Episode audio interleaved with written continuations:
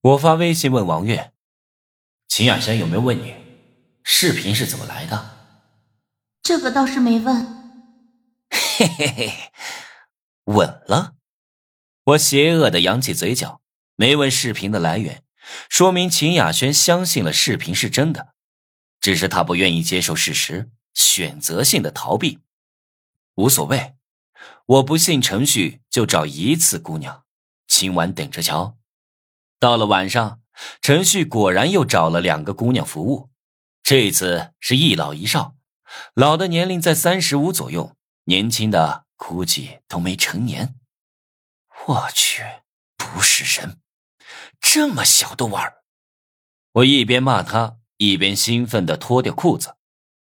画面里，程序捧着年轻的女人亲吻，旁边老一点的开口说要程序等会温柔一点，他女儿还是第一次。放心，等会我会好好照顾你们母女两个。陈旭此刻的表情跟魔鬼一样，看得我是心惊肉跳。畜生，居然玩母女！我恨得牙痒，自己这么屌丝也没想过这个。程旭太恶心了！靠，秦雅轩瞎了眼才会看上他。程序脱了他们的衣裤，用嘴品尝了一遍，然后从口袋里掏出来一个指南针样子的东西。最近这个工程很重要，竞争对手可能会对我下手。前几天都忘了检测，今天可不能再忘记了。说着，他启动了那东西，立马闪烁红灯，并且发出滴滴滴的警报声。隐形监控器。